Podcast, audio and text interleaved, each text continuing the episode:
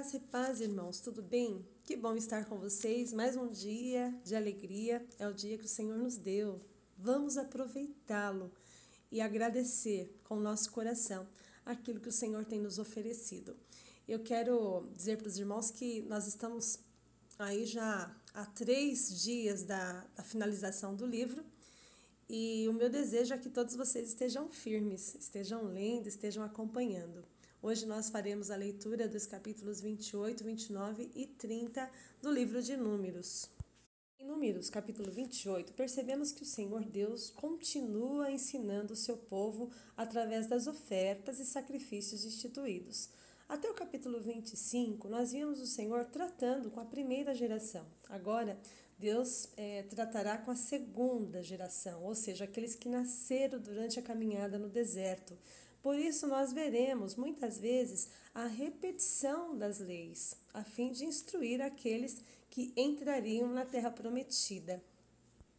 Neste capítulo, nós verificaremos as leis a respeito dos sacrifícios, também sobre as festividades dos sábados, além dos sacrifícios da Páscoa.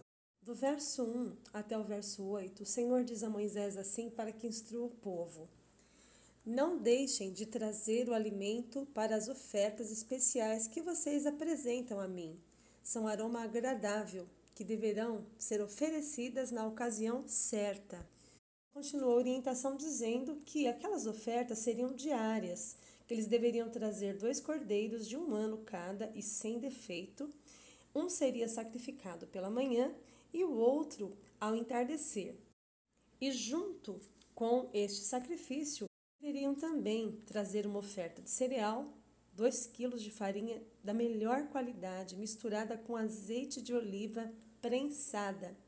E junto aos cordeiros, eles deveriam apresentar também no santuário um litro de bebida fermentada.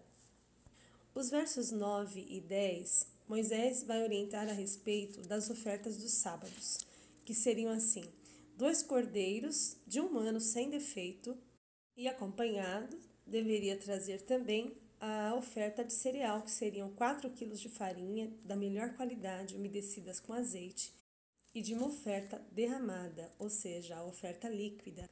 Dos versos 11 aos versos 15, ele vai orientar o povo a respeito das ofertas mensais. Esta oferta mensal seria a oferta da Páscoa, que aconteceria no 14º dia do primeiro mês. Então o Senhor disse através de Moisés: Celebrem a Páscoa do Senhor.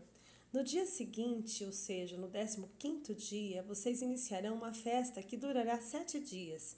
E durante a festa ninguém comerá pão com fermento. No primeiro dia será um dia oficial de reunião sagrada, no qual não farão nenhum trabalho habitual.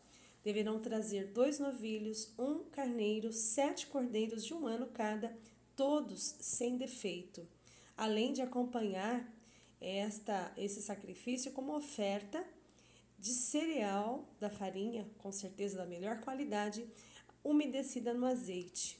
E então, 6 quilos para cada novilho, 4 quilos para cada carneiro e 2 quilos para cada cordeiro, aliás, para cada um dos sete cordeiros. Além de trazerem também um bode para realizarem um holocausto como expiação pelo pecado. Moisés continua dizendo: serão sete dias. Então, no sétimo dia será oficial para uma reunião sagrada, e neste dia ninguém deverá efetuar trabalhos habituais. Do verso 26 ao verso 31, Moisés fará então aí as orientações para a festa da colheita, quando eles apresentariam seus primeiros cereais novos. Convoque um dia oficial para a reunião sagrada e neste dia não farão trabalhos habituais. Moisés disse: Convoquem um dia oficial para a reunião sagrada e neste dia não farão trabalho habitual. Apresentem um holocausto adicional como aroma agradável ao Senhor. Dois novilhos, um carneiro, sete cordeiros de um ano cada, todos sem defeito. E também acompanhe com aí as ofertas de cereal, que seria farinha da melhor qualidade, umedecida com azeite. Serão 6 quilos de farinha para cada novilho, 4 quilos de farinha para cada carneiro e 2 quilos de farinha para cada um dos sete cordeiros, além do holocausto para expiação do pecado, que seria feito com o bode.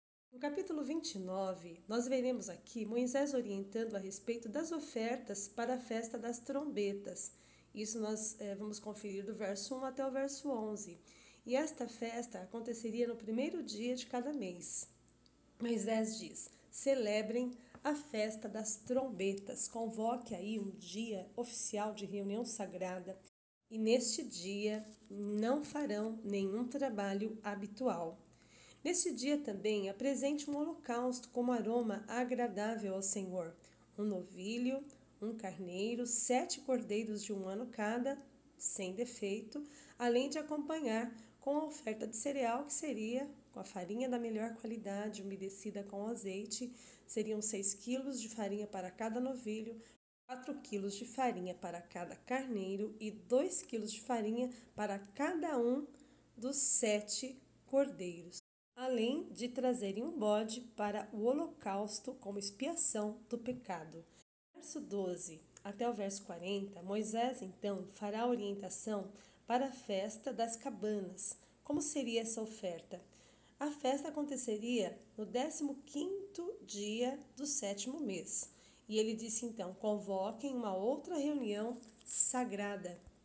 Neste dia, não façam nenhum trabalho habitual. Será o início das festas das cabanas, e esta festa deverá durar sete dias em homenagem ao Senhor. E aí Moisés começa a descrever dia a dia. Ele diz assim: no primeiro dia, façam uma oferta especial, um aroma agradável ao Senhor treze novilhos, dois carneiros, quatorze cordeiros de um ano cada, todos sem defeito. Cada um dos sacrifícios será acompanhado de uma oferta de cereal. Lógico, né? A farinha deveria ser da melhor qualidade, umedecida com azeite. Seriam 6 quilos de farinha para cada um dos 13 novilhos, 4 quilos de farinha para os dois carneiros, cada um dos carneiros, e 2 quilos de farinha para cada um dos 14 cordeiros. E além do holocausto para expiação do pecado, seria feito com um bode.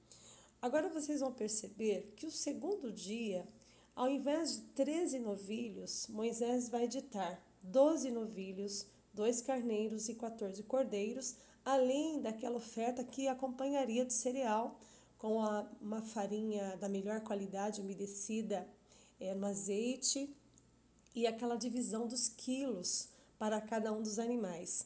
E Moisés vai começar a descrever os dias e vai diminuindo proporcionalmente os novilhos. Por exemplo, no terceiro dia serão 11 novilhos, e aí dois carneiros, 14 cordeiros, e toda a descrição feita já do primeiro dia. No quarto dia serão 10 novilhos, dois carneiros e 14 cordeiros, e com a descrição da oferta de cereal, assim como a divisão dos quilos de farinha e também o bode para expiação.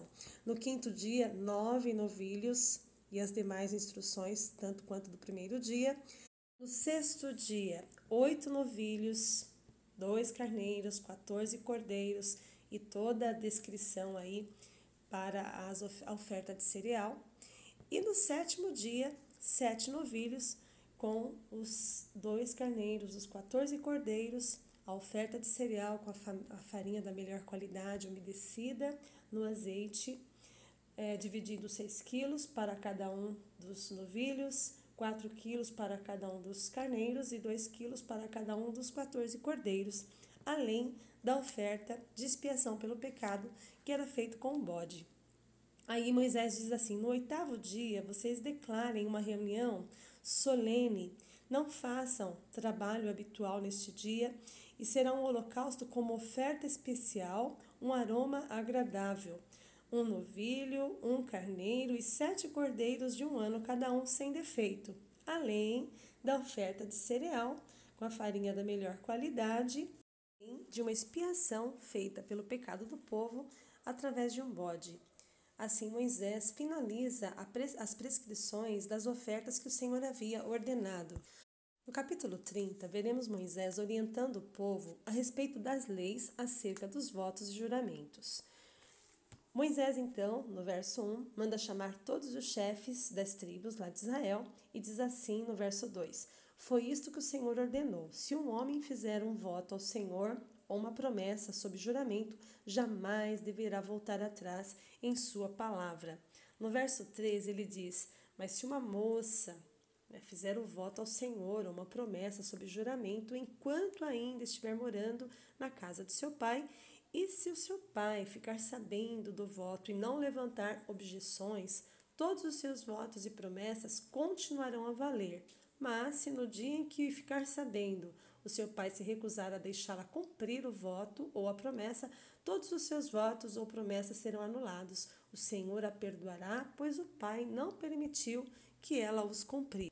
Lá no verso 6, nós veremos que se uma moça fizer um voto ou assumir um compromisso é, por meio de uma promessa precipitada e depois ela se casar no dia que o marido ficar sabendo, não levantando nenhuma objeção, tanto os votos quanto as promessas continuarão, mas se no dia em que ficar sabendo, se recusar a deixá-la cumprir o voto ou a promessa, promessa precipitada que fez, os compromissos dela então serão anulados e o Senhor a perdoará. Porém, a mulher viúva ou a divorciada devem cumprir todos os votos até o final e suas promessas também. Agora, se uma mulher for casada e estiver morando com seu marido quando fizer esse voto ou compromisso, né, da promessa, e o marido ficar sabendo e também não levantar objeção, os votos e as promessas que ela fez continuarão a valer. Mas, ao contrário, ficar sabendo e levantar alguma objeção, tudo será cancelado, será anulado e o Senhor a perdoará. 13, veremos assim que qualquer voto ou promessa que a esposa tenha feito de humilhar-se, o marido poderá confirmar ou anular. Mas, se ele não levantar objeção né, alguma no dia em que ficar sabendo, indicará deste modo que ele está de acordo com todos os seus votos e promessas e assim continuará. Se ele né, esperar mais de um dia para anular um voto ou uma promessa da esposa, aí quem sofrerá o castigo que a mulher sofreria será o esposo. E o verso 16 finaliza dizendo: Essas são as ordens que o Senhor deu a Moisés a respeito do relacionamento entre um homem e sua esposa e entre um pai e sua filha moça que ainda mora juntamente com ele. Assim, finalizamos a leitura dos capítulos 28, 29 e 30 do livro de Números.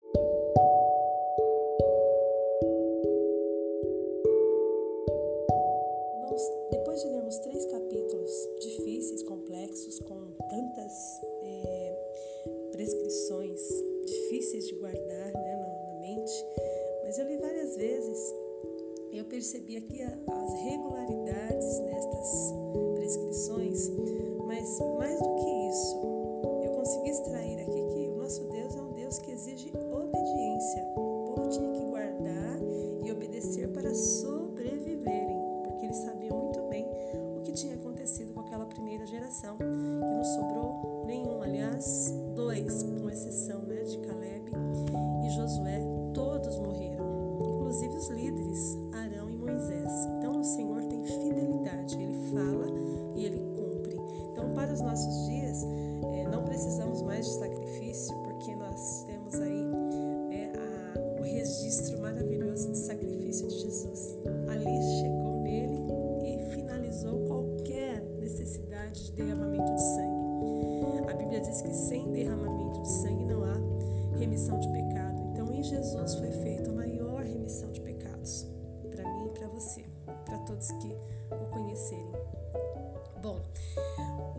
resta então, já que não tem mais que fazer sacrifício?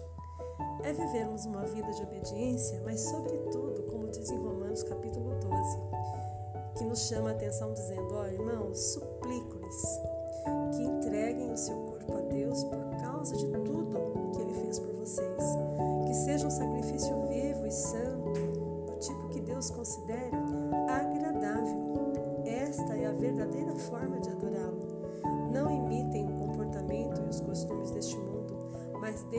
Deus os transforme por meio de uma mudança em seu modo de pensar, a fim de que experimente a boa, agradável e perfeita vontade de Deus.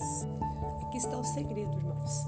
Deixar que Deus transforme o nosso entendimento. E como é que isso vai acontecer? Né? Como é que Deus transforma?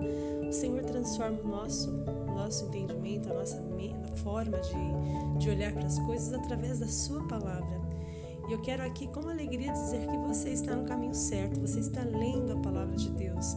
E eu tenho certeza que a cada leitura, a cada livro, a cada meditação, é, tudo isso vem corroborar, vem ajudar que a sua mente, que o seu pensamento seja transformado a cada dia e que você possa de fato experimentar a boa, agradável e perfeita vontade de Deus.